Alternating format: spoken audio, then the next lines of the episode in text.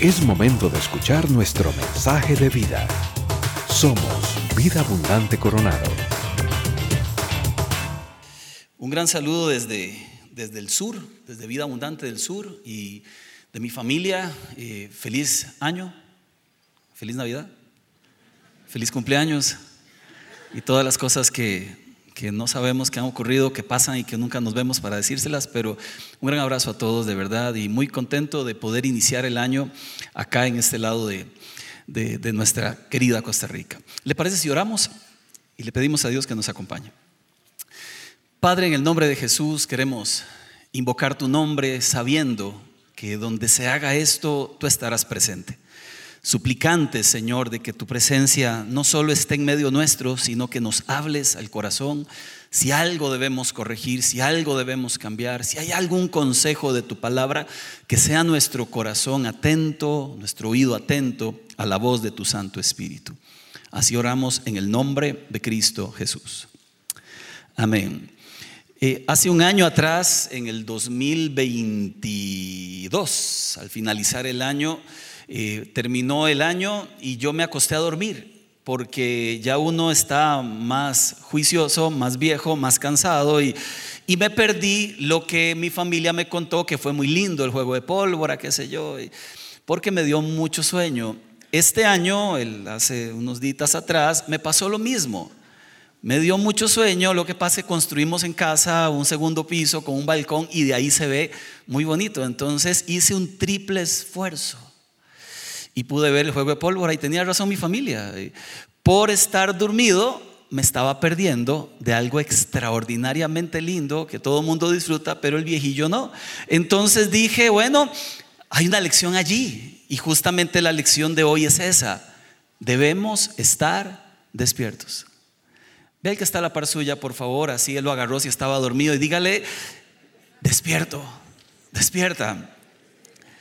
En el capítulo 25 de Mateo, Jesús compara el reino de los cielos con tres actitudes que él va y necesita encontrar en su pueblo cuando regrese.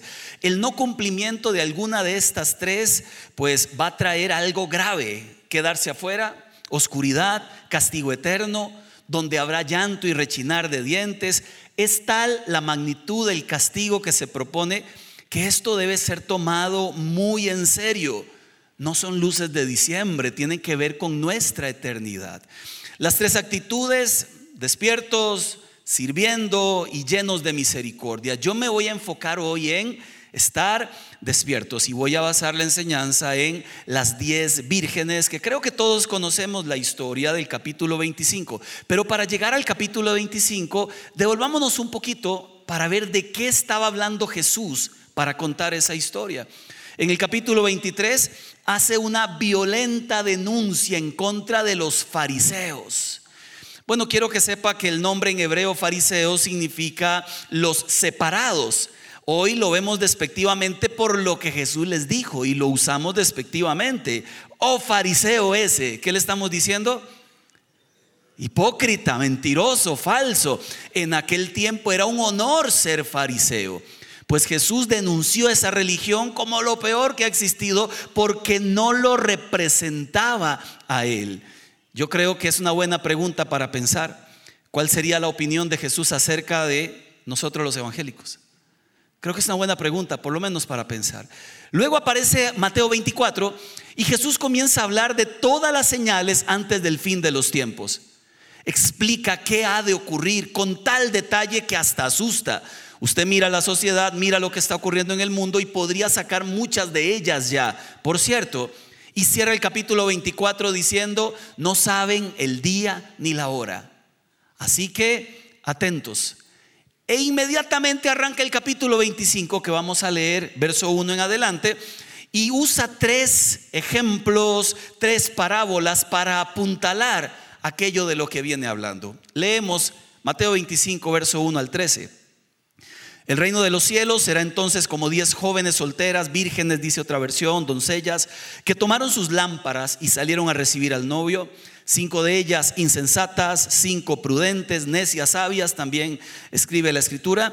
Las insensatas llevaron sus lámparas, pero no se abastecieron de aceite. En cambio, las prudentes llevaron vasijas de aceite junto con sus lámparas. Y como el novio tardaba en llegar, a todas les dio sueño y se durmieron. A medianoche se oyó un grito, ahí viene el novio, salgan a recibirlo. Entonces todas las jóvenes se despertaron, se pusieron a preparar sus lámparas. Las insensatas dijeron a las prudentes, dennos un poco de su aceite, porque nuestras lámparas están apagando. No, respondieron estas, porque así no va a alcanzar ni para nosotros ni para ustedes. Es mejor que vayan a los que venden aceite a comprar el aceite y compren para ustedes mismas, pero mientras iban a comprar el aceite llegó el novio y las jóvenes que estaban preparadas entraron con él al banquete de bodas. Categóricamente dice, y se cerró la puerta. Después llegaron también las otras. Señor, Señor, suplicaron, ábrenos la puerta. No, no las conozco, respondió él. Por tanto, agregó Jesús, manténganse despiertos, porque no saben ni el día ni la hora. La parábola es una verdad que Dios nos enseña a través de alguna historia usando una comparación. En una parábola usted tiene que encontrarse. Casi siempre uno de los personajes tiene que ser uno, uno se identifica con alguno de ellos. La lección única de esta parábola es esta. Despiertos, despiertos, no saben el día y la hora, despiertos. Esta palabra también la encuentras como alerta, como atentos, como miren por ustedes mismos.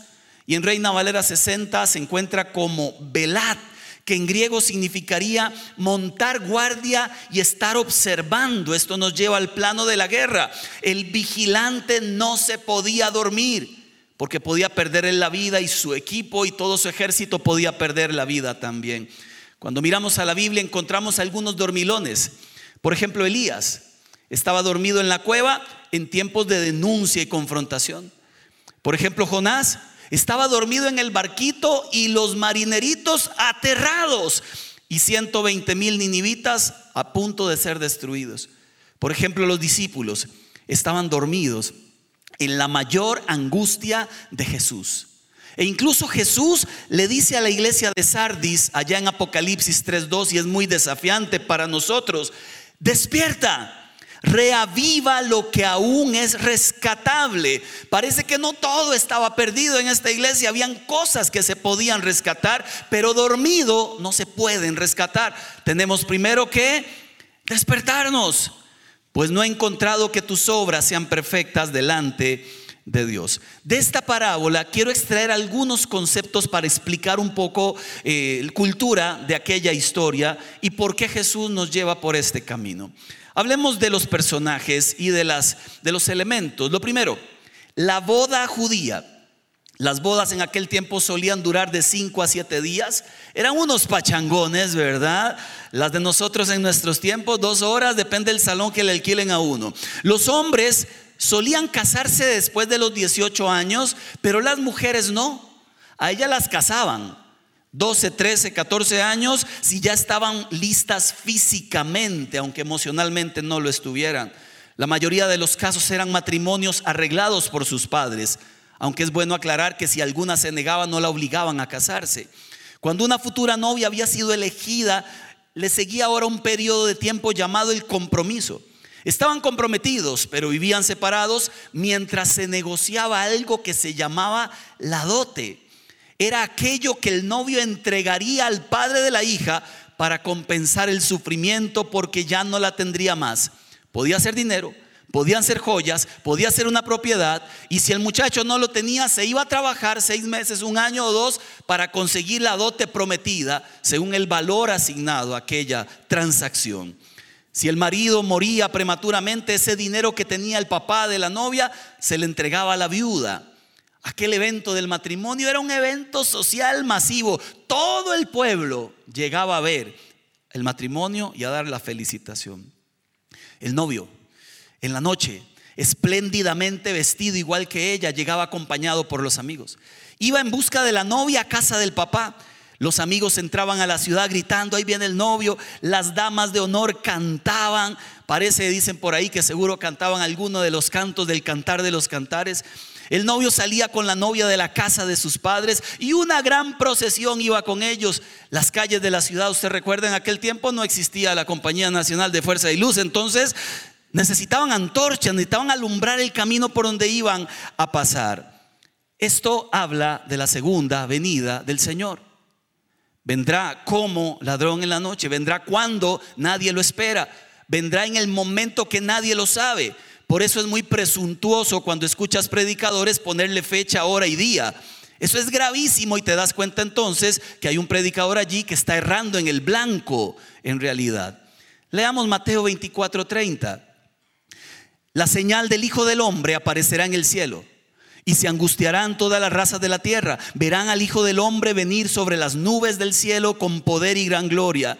Y al sonido de la gran trompeta mandará sus ángeles y reunirá de los cuatro vientos a los elegidos, de un extremo al otro del cielo. Eso no es simbólico porque los ángeles dijeron, así mismo como lo vieron irse, así mismo volverá ustedes.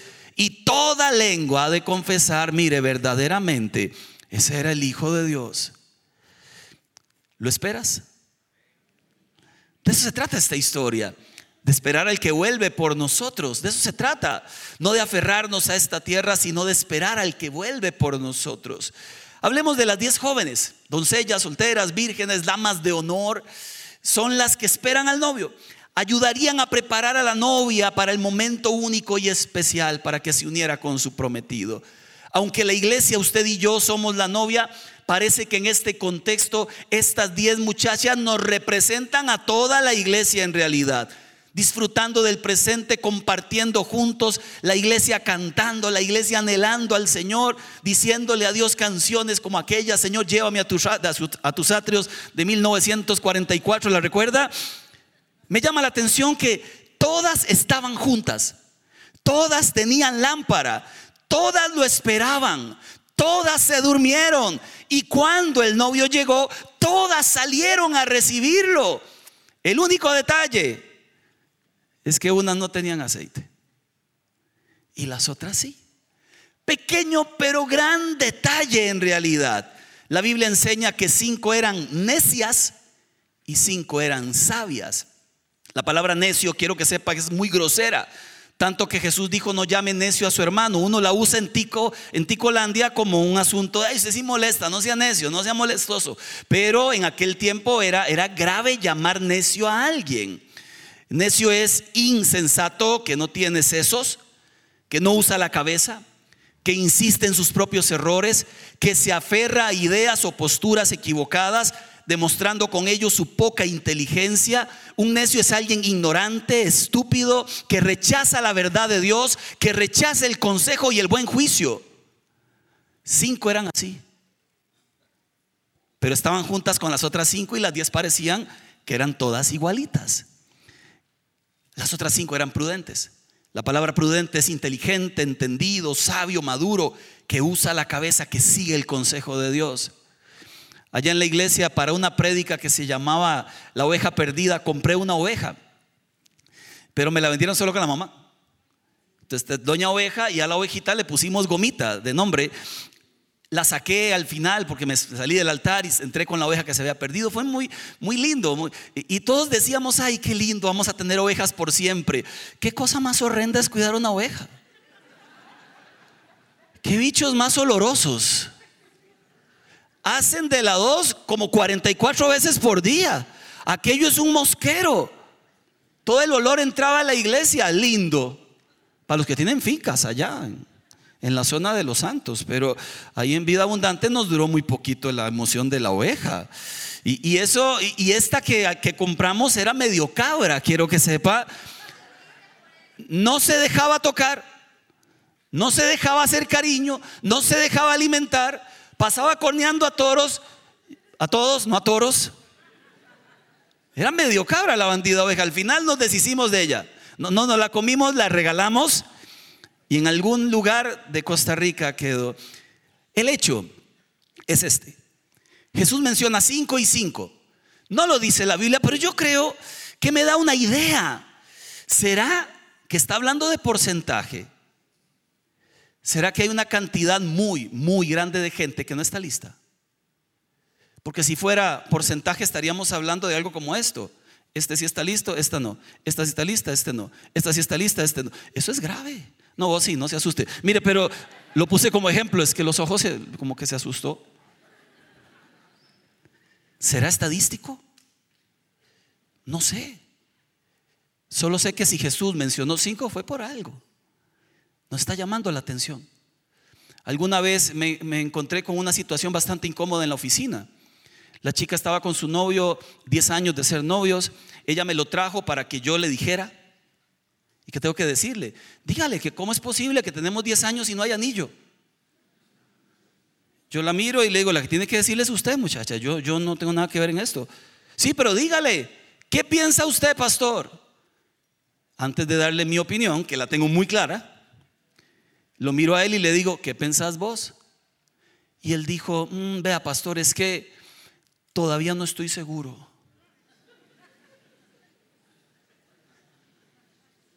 Entonces, bueno, basado en tu respuesta voy a decir que pienso, que ustedes tienen que separarse para siempre y usted encontrarse con aquel que sí la va a amar, es que mire, tranquilos. Y, Pastor, ¿qué está diciendo? Que usted no se ha dado cuenta que ella es la suya después de, dos años que está haciendo en ese lugar.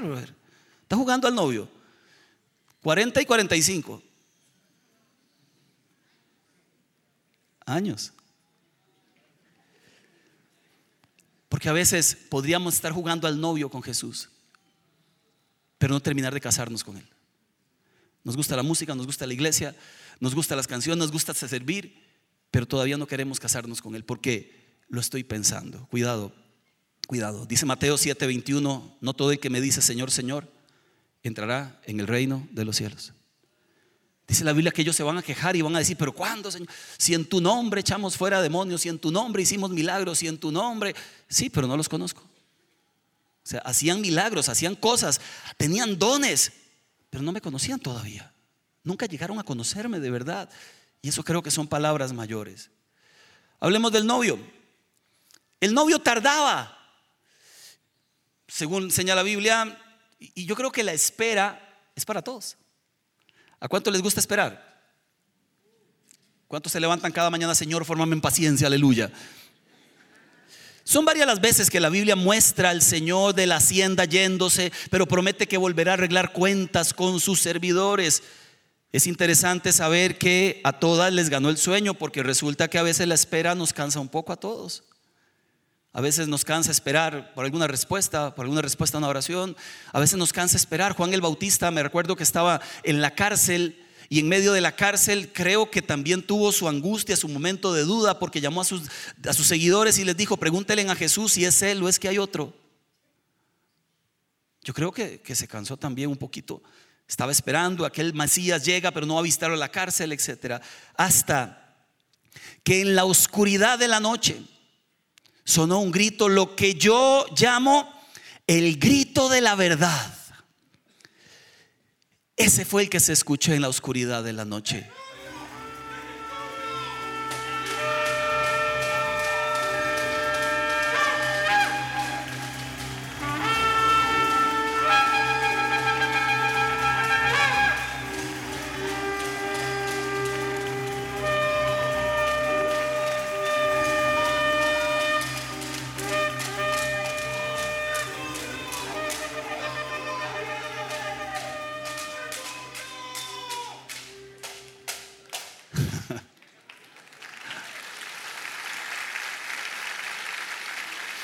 Acá la pregunta sería,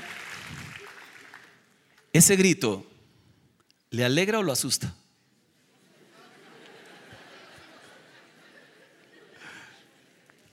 Pero aquel grito tiene que alegrarlo.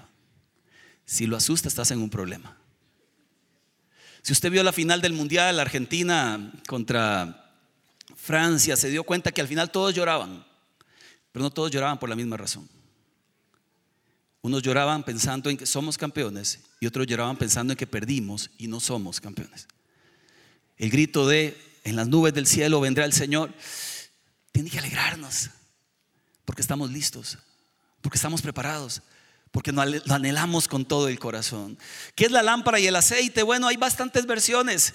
¿Qué es la lámpara? Nosotros el aceite de lo que estamos llenos, nuestra espiritualidad, si es auténtica o no. Para los antiguos el aceite de oliva era el más preciado de todos los aceites y le atribuían un significado divino. Algunos afirman que el aceite es la forma de vivir correctamente en obediencia, otros que es la fe, el testimonio, otros que es la llenura del Espíritu Santo, que al final, lleno del Espíritu Santo, me va a dar la forma correcta de vivir y de ser obediente. Es importante resaltar que esto que les faltaba no les permitió entrar.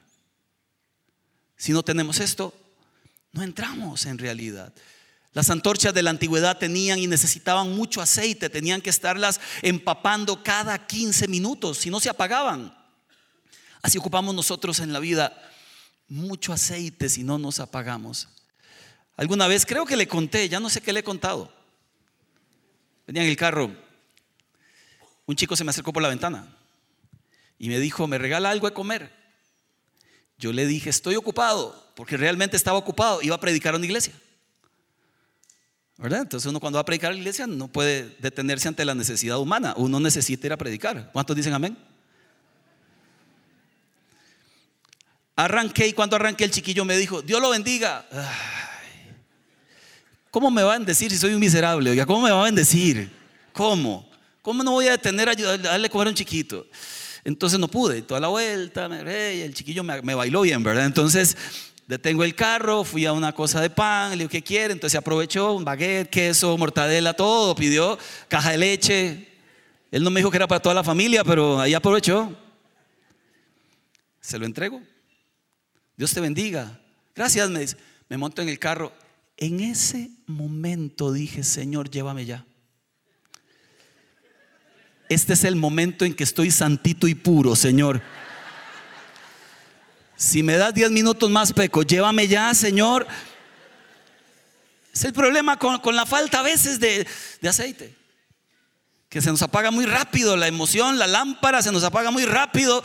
Eh, venimos a la iglesia, salimos llenísimos y como no seguimos buscando de Dios, nos apagamos facilísimo.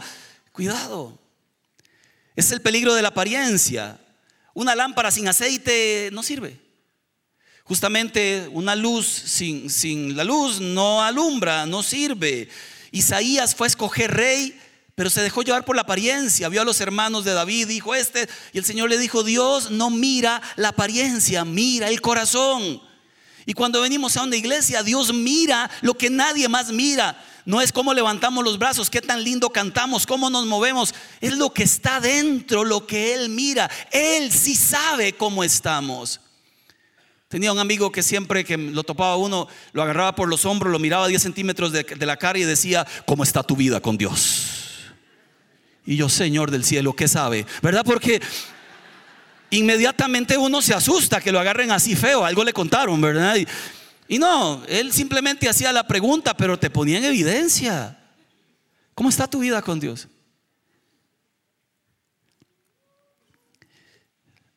Dice la Biblia que las insensatas dijeron a las prudentes, dennos un poco, y las otras dijeron, no, es que yo no puedo vivir con el aceite de otros. No puedo.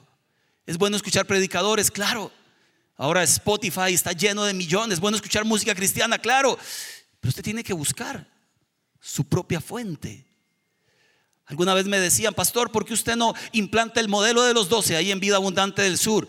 Y yo decía, lo que voy a implantar son las dos rodillas al piso clamando a Dios para ver qué es lo que Dios quiere para Vida Abundante del Sur. No es solo repetir los modelos de todo mundo, es saber lo que Dios quería para nosotros.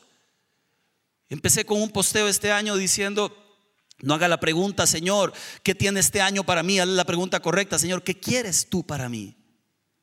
Siempre se sigue tratando de Dios, lo decía Silvia ahora.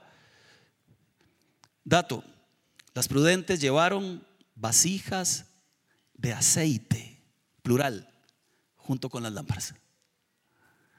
Y tan preparadas que llevaron vasijas en plural. La pregunta del millón ahora es, ¿dónde se consigue? Voy a plantear tres ideas en realidad sobre dónde podemos conseguir el aceite. Y creo que las tres me, me encausan muy bien en la palabra compromiso. Le digo el primer lugar donde conseguimos aceite, en el compromiso con el amor de Dios. Ahí se consigue aceite. Amarás al Señor tu Dios, ¿se la sabe? con todo tu corazón, con todas tus fuerzas, con toda tu alma, con toda tu mente. Es amar a Dios cada día de la vida. Juan 15 nos recuerda y repite la palabra permanecer, el verbo permanecer, por lo menos 11 veces de diferentes formas. Si permanecen en mí, si permanecen en mí, si permanecen en mí, si permanecen en mí, si permanecen en mí, pidan lo que quieran, no se secarán. Si permanecen en mí, serán verdaderamente mis discípulos. Si permanecen en mí, su gozo estará completo. Si permanecen en mí, seremos uno. Fueron tantas las veces que lo repitió que no podemos pasarlo por alto. El aceite de nuestras vidas está en nuestra permanencia en Dios. Y esta permanencia en Dios nos hace ser fuertes ante la tentación. Es lo que le pasó a José versus David, los dos ante la misma tentación. Uno vivía pegado a Dios y el otro caminaba por el palacio diciendo, ya no tengo que orar tanto, ya no tengo que buscarlo tanto, ya me la juego con lo que aprendí antes. Uno fracasó horrible con Betsabé, el otro rechazó una propuesta para dañar su corazón. Permanencia en Dios. Ahora tenemos una meta un cambio de prioridades. Lo plantea muy bien Pablo en Filipenses 3:14. Me olvido de lo que queda atrás, me extiendo a lo que está delante y sigo avanzando a la meta. Ya hay otra meta. Es más grande que la universidad. Sigue estudiando, pero es más grande que eso. Es más grande que casarse. Cásese, pero es más grande que un matrimonio. Es más grande que la empresa. Tenga una empresa y se le va muy bien, buenísimo. Pero es más grande que tener una empresa. Es más grande que construir una casa o darle una casa a los hijos. La meta de Pablo era una, quiero conocer a Jesús. Mi vida cambió, mis prioridades cambiaron. Mi vida existe ahora. Como decía aquella canción, y si vivimos, para Él vivimos. Y si morimos, para Él morimos. Sea que vivamos, sea que muramos, somos del Señor. Si esta pasión se pierde, la vida se apaga. Y la pasión por Dios lo es todo y de ahí emana absolutamente todo.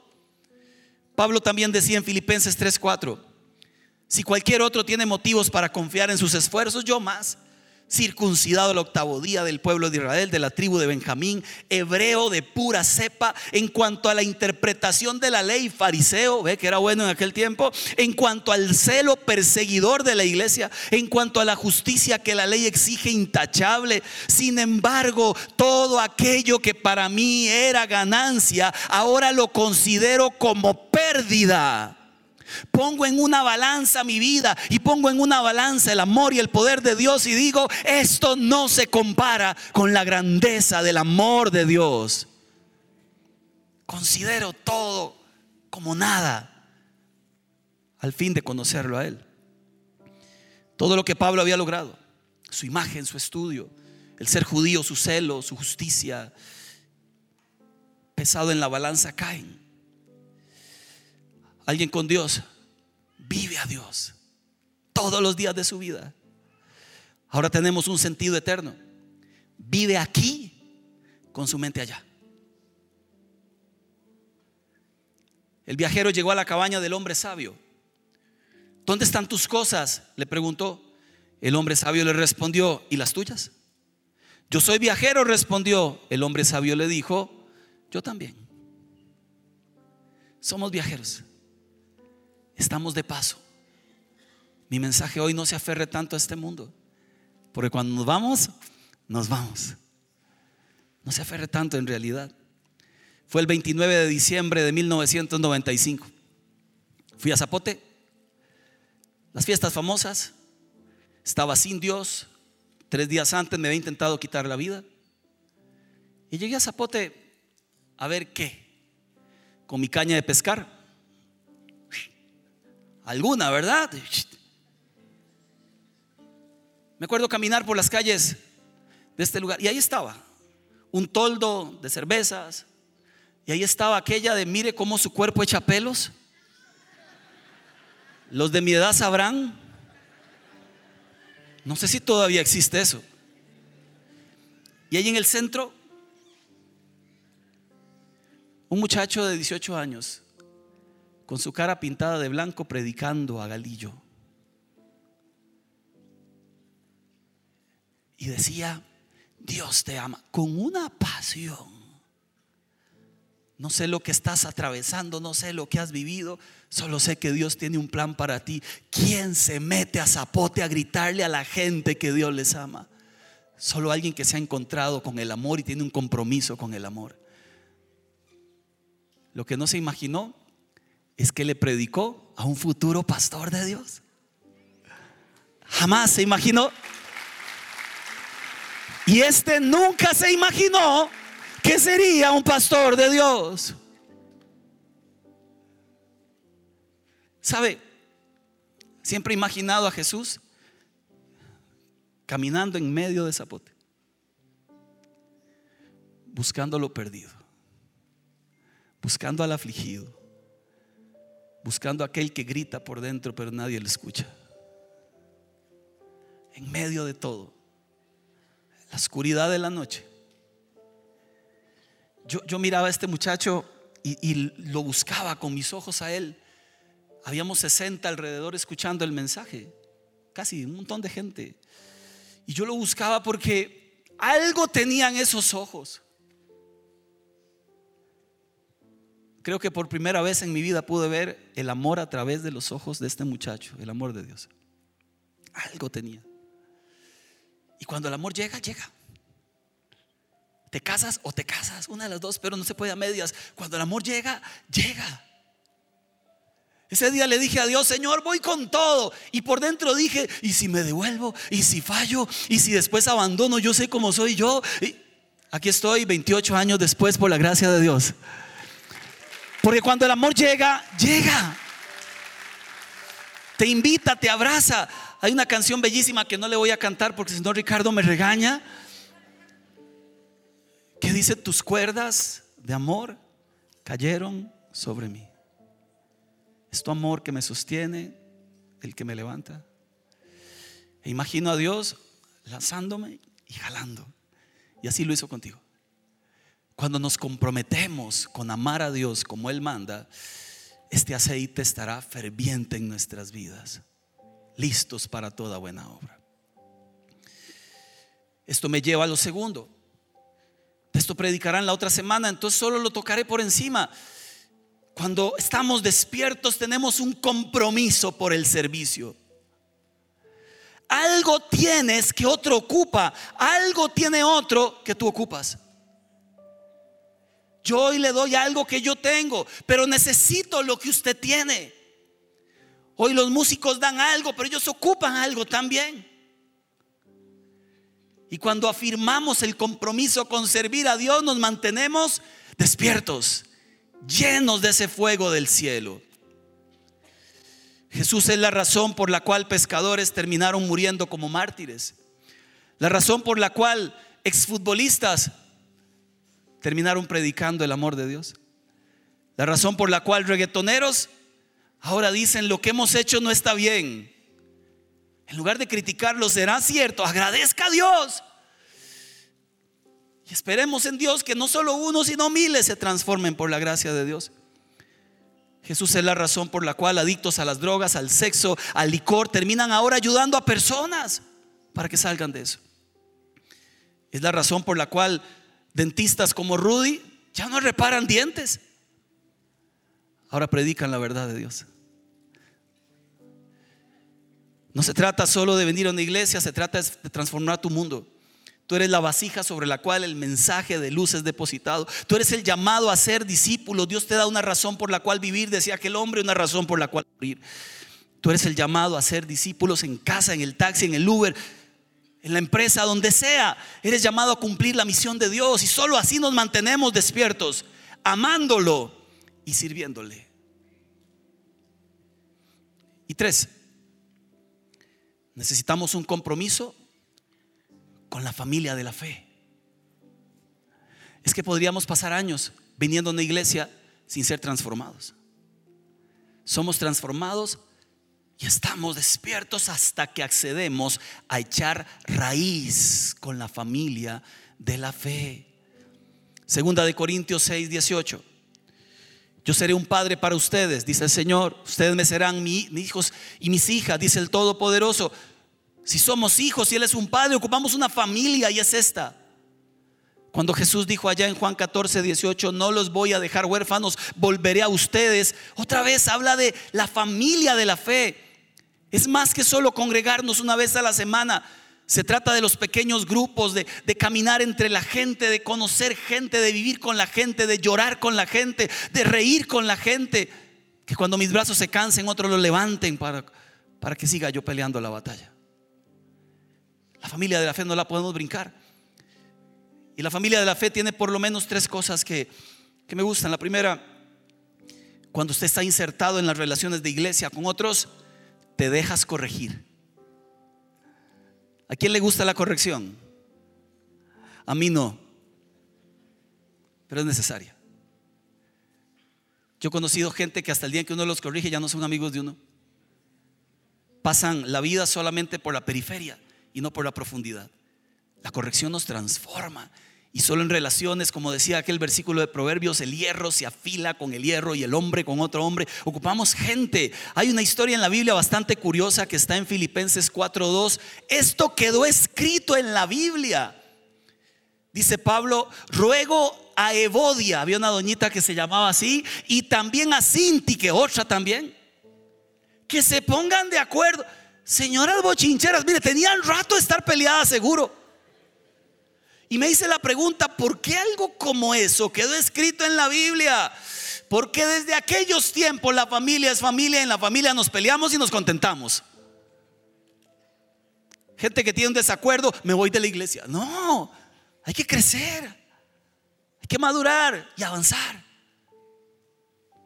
Y sobre todo, número uno, dejarse corregir, dejar que Dios nos pode porque hay cosas que nos sobran, hay cosas que no están bien ahí. Y dejarnos amar. Creo que ahí es donde radica el problema. Dejarnos amar. Una vez vino a Costa Rica Luis Santiago, ¿lo recuerda? El cantante que canta como, como muy bonito. Vino a Zapote a la iglesia de Hugo Solís y yo fui en carreras, tenía un año de convertido, dos años de convertido. Y Luis Santiago dice, ¿quién se sabe esta canción y la quiere cantar? ¿Qué cree? Of course. Estaba de último, miren, dos segundos, estaba a la parte de él. Esa, porque eres mi dueño. ¿Se la canto? Porfa, porfa. Un ratico. Dios los perdone a todos, a todos. Y la canté. Señor de los cielos, porque yo venía. Y la gente aplaudió. Yo emocioné mucho. Terminé, puse ahí abajo, él comenzó a, la terminó de cantar. Yo le ayudé, por supuesto, y él terminó.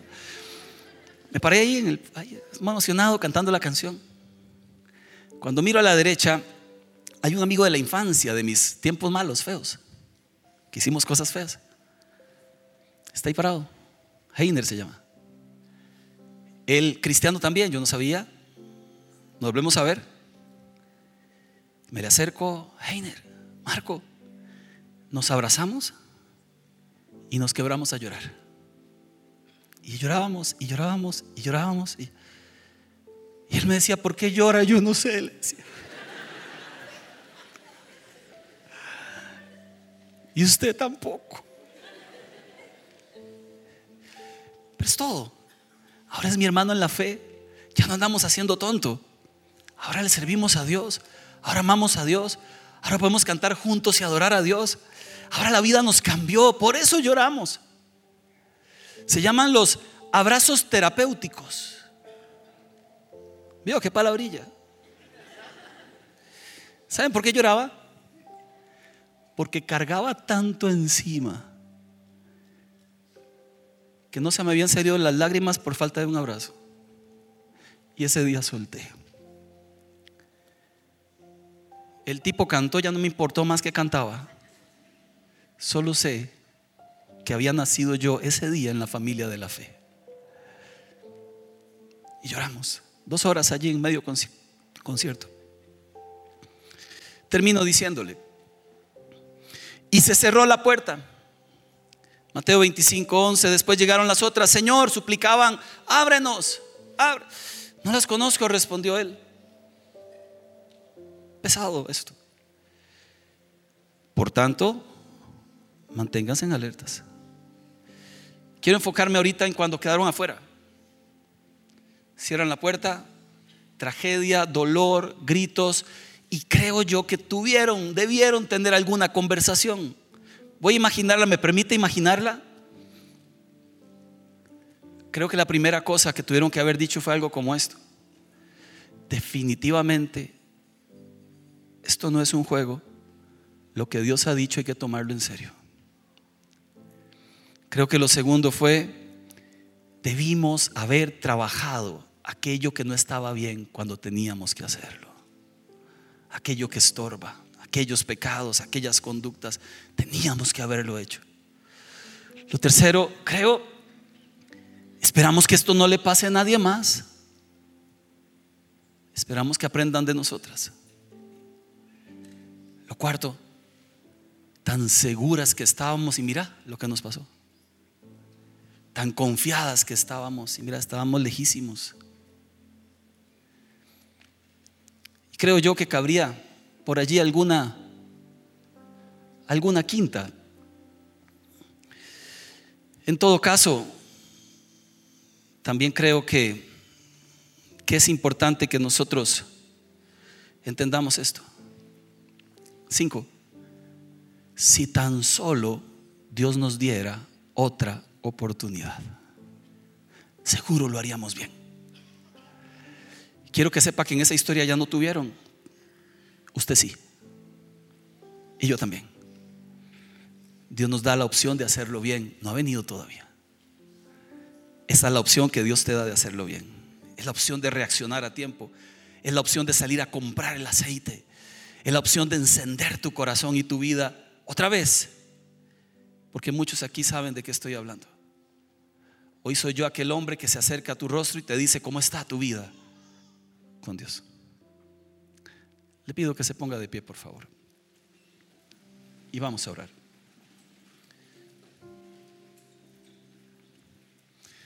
Siempre he creído que hay enseñanzas que tienen que ver con uno toda la enseñanza. Y hay otras que uno dice, bueno, esto para el camino. No es algo que esté viviendo hoy, es algo que posiblemente viviré después y guardo la enseñanza para después. Pero si es con usted, hoy más bien pregunto, ¿en cuál de los dos grupos estás? ¿En las cinco listas? Que venga ya, dices, o en las cinco que piden tiempo. Un toque, un chance más y salgo a comprar ese aceite. Porque en alguno de los dos grupos estamos.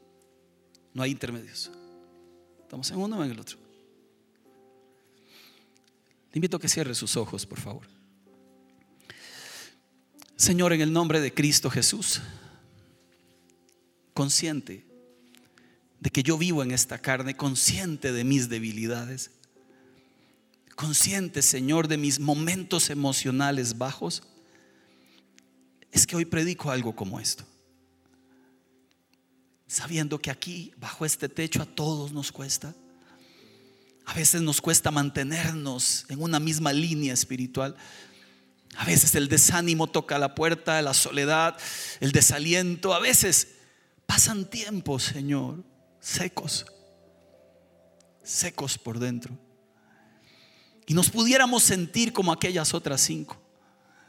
Y pudiéramos pensar, Señor, que, que algo nos falta. Pero hoy escuchamos de tus labios misericordia.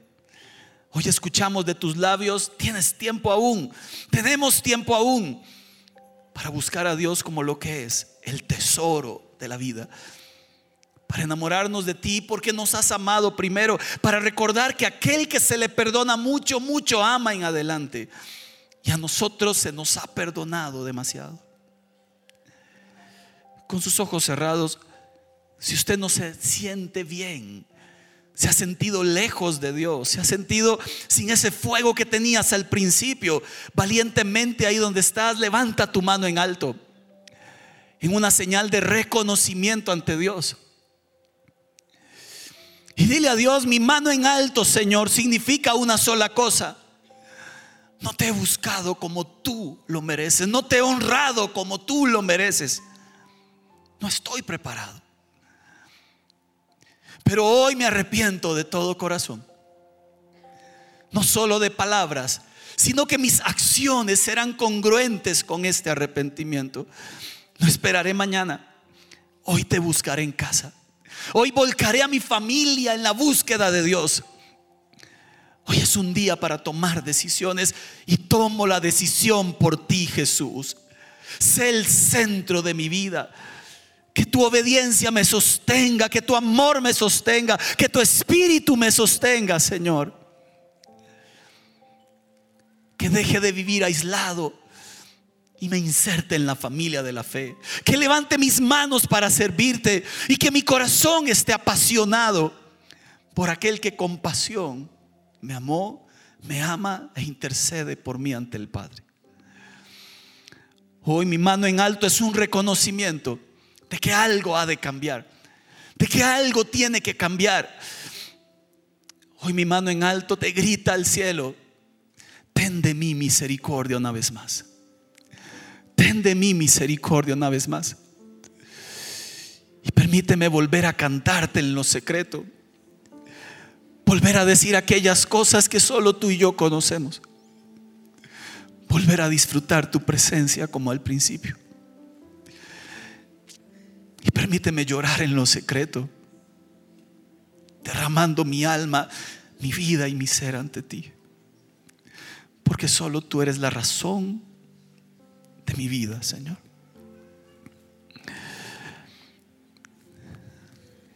Aunque pase el tiempo, sé que tus promesas cumplirás. Nada en ti se perderá. Esa es mi seguridad. Porque tus cuerdas de amor cayeron sobre mí.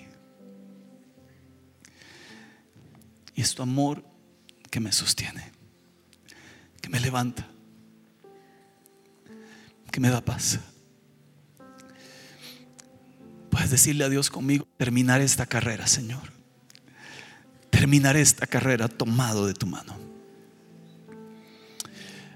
En el nombre de Cristo Jesús. Amén. Este fue nuestro mensaje de vida. Conózcanos en www.vida.cl. Somos Vida Abundante Coronado.